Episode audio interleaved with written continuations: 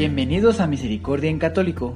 La finalidad de este podcast es compartirte la insondable misericordia de nuestro Señor Jesucristo, apoyándonos de literatura de santos como la biografía y diario de Santa Faustina, testimonios, temas para poner en práctica día a día para el crecimiento a la devoción de la Divina Misericordia. Comenzamos. Jesús, yo confío en ti.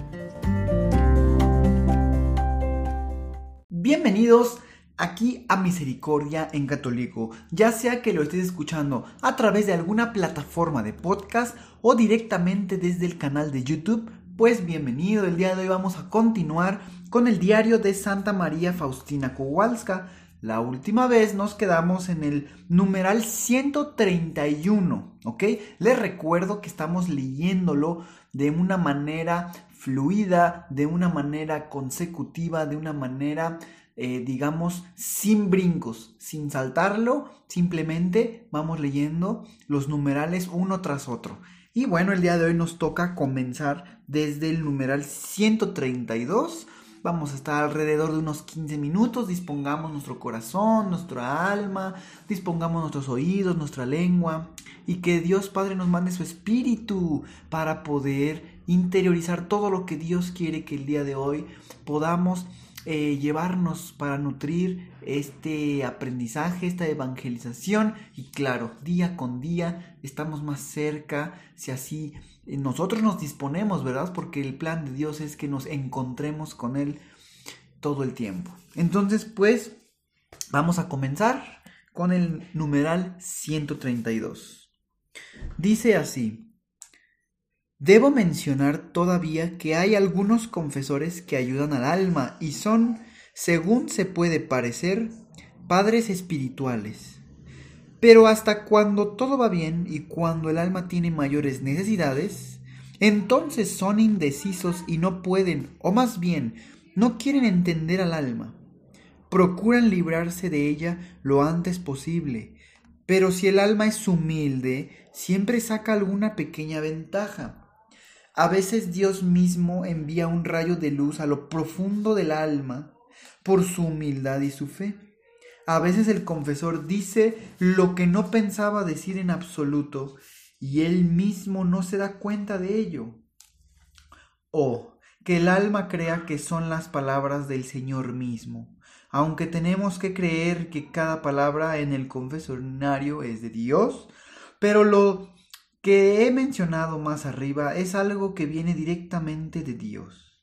Y el alma siente que el sacerdote no depende de sí mismo, sino que dice lo que no quisiera pronunciar, pues de este modo Dios recompensa la fe. Lo experimenté muchas veces en mí misma. Me sucedió una vez confesarme con cierto sacerdote, muy docto y muy estimado.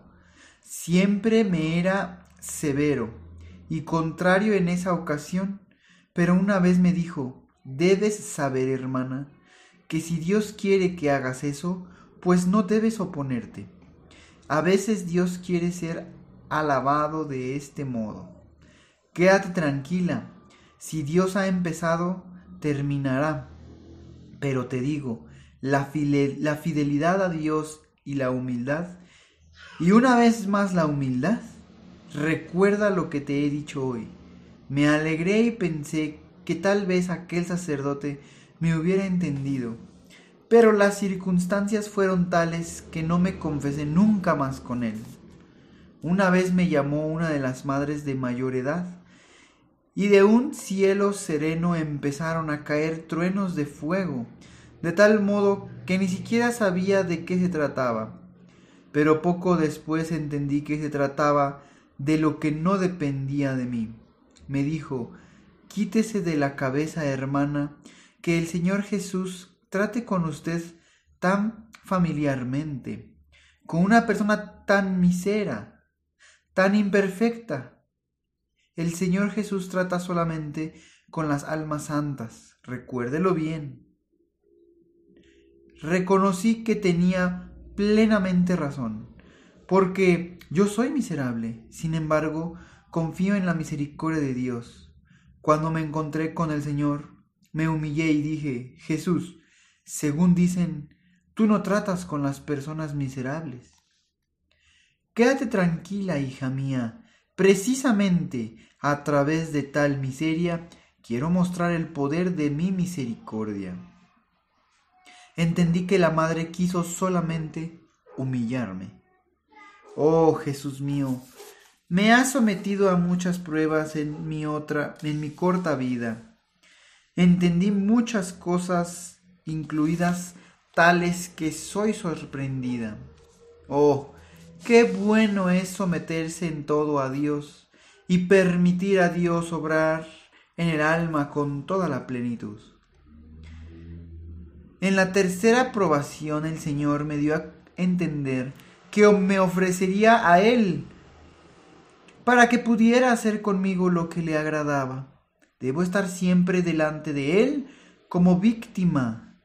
En un primer momento me asusté, sintiéndome infinitamente miserable y conociéndome bien, contesté al Señor una vez más, soy la miseria misma. ¿Cómo puedo? ¿Cómo puedo ser rehén? Hoy no lo entiendes, mañana te lo daré a conocer durante la adoración. El corazón y el alma me temblaban. Estas palabras se imprimieron tan profundamente en mi alma. La palabra de Dios es viva. Cuando vine a la adoración, sentí en el alma que entré en el templo de Dios viviente, cuya majestad es grande e inconcebible, y el Señor me dio a conocer lo que son frente a él, incluso los espíritus más puros. Aunque por fuera no veía nada, la presencia de Dios me envolvió por completo. En aquel momento mi mente fue iluminada de modo singular. Delante de los ojos de mi alma pasó una visión como aquella que el Señor Jesús tuvo en el huerto de los olivos. Primero, los sufrimientos físicos y todas las circunstancias que los aumentan, los sufrimientos espirituales en toda su extensión, y los de los cuales nadie sabrá.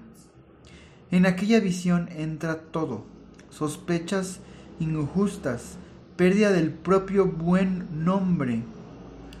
He descrito eso de modo resumido, pero el conocimiento de eso fue tan claro que lo que viví después no difería en nada de lo que conocí en aquel momento. Mi nombre debe ser víctima. Cuando la visión terminó, un sudor frío fluyó por mi mente.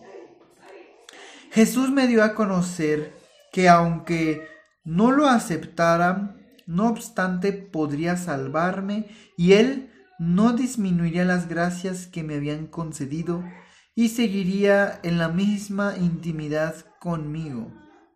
Esto es que aunque no aceptara este sacrificio, la generosidad de Dios no disminuiría.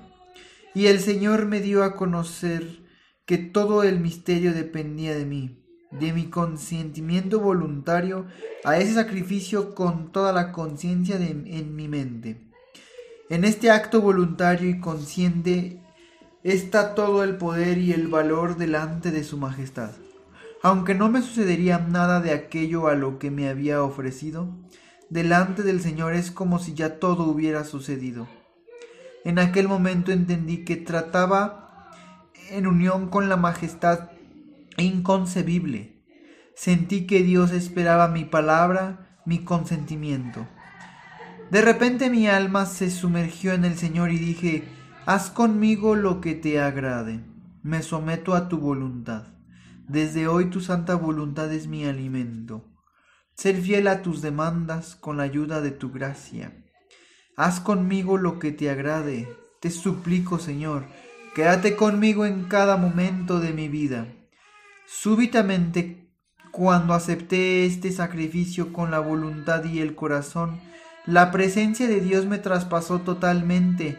Mi alma fue sumergida en Dios e inundada de una felicidad tan grande que no alcanzo a describirla ni siquiera parcialmente.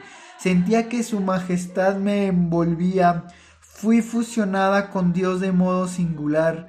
Vi una gran recomplacencia de Dios hacia mí e igualmente es mi espíritu se sumergió en él.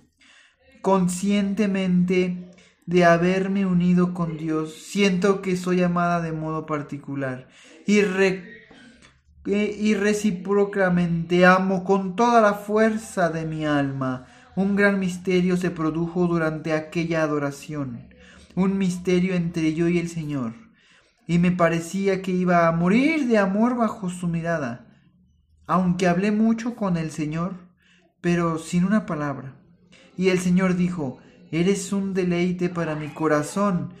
Desde hoy, cada acción tuya, la más pequeña, encuentra la complacencia en mis ojos. Cualquier cosa que hagas. En aquel momento me sentí reconsagrada. La envoltura del cuerpo es la misma, pero el alma es otra. En ella mora Dios con toda su predilección no un sentimiento, sino una realidad consciente a la que nada me puede ofuscar. Un gran misterio se entrelazó entre Dios y yo. El ánimo y la fuerza quedaron en mi alma. Al salir de la adoración, con serenidad miré a los ojos de todo lo que antes tanto temía.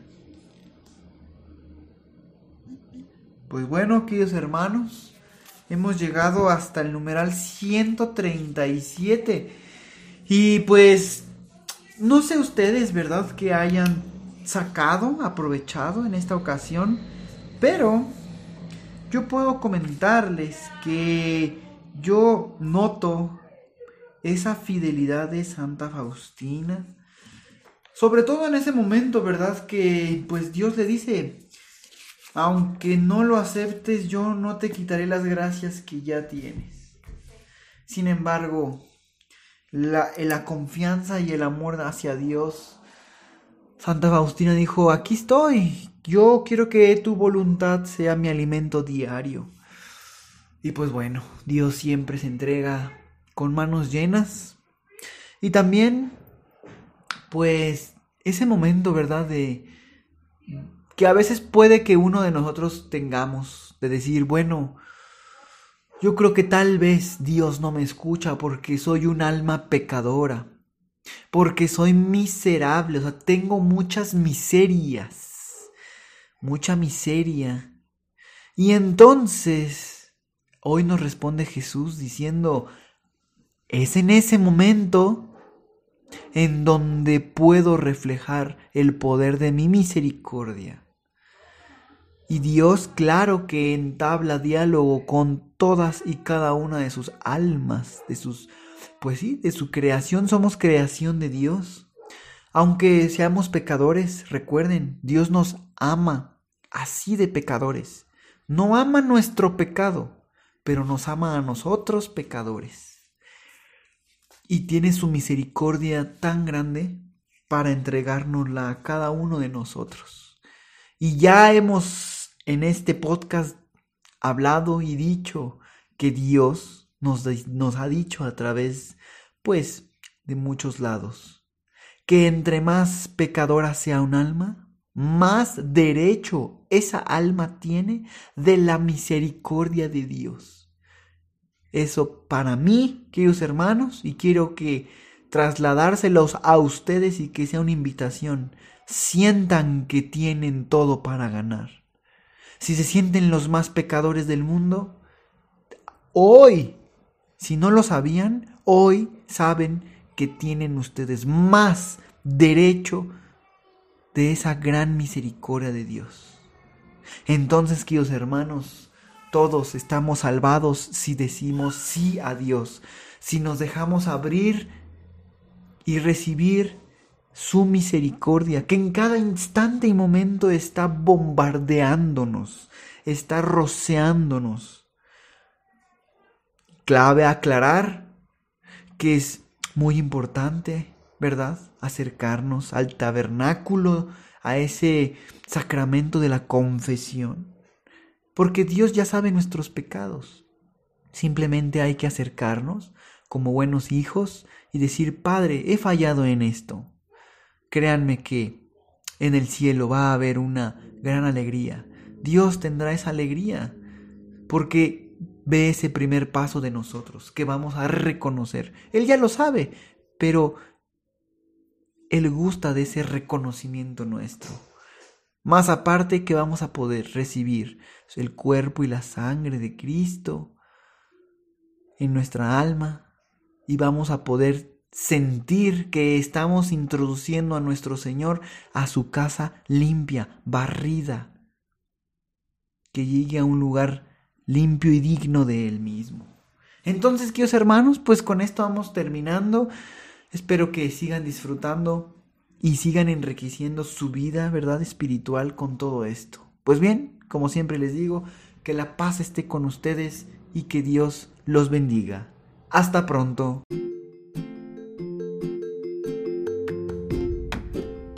Si es la primera vez que escuchas nuestro podcast, te invitamos a que escuches el numeral 0,1,1, que habla sobre las temáticas que se desarrollan en este podcast y el lenguaje que hemos propuesto para identificar cada una de ellas, y así sea más fácil para ti escuchar las que más te agraden.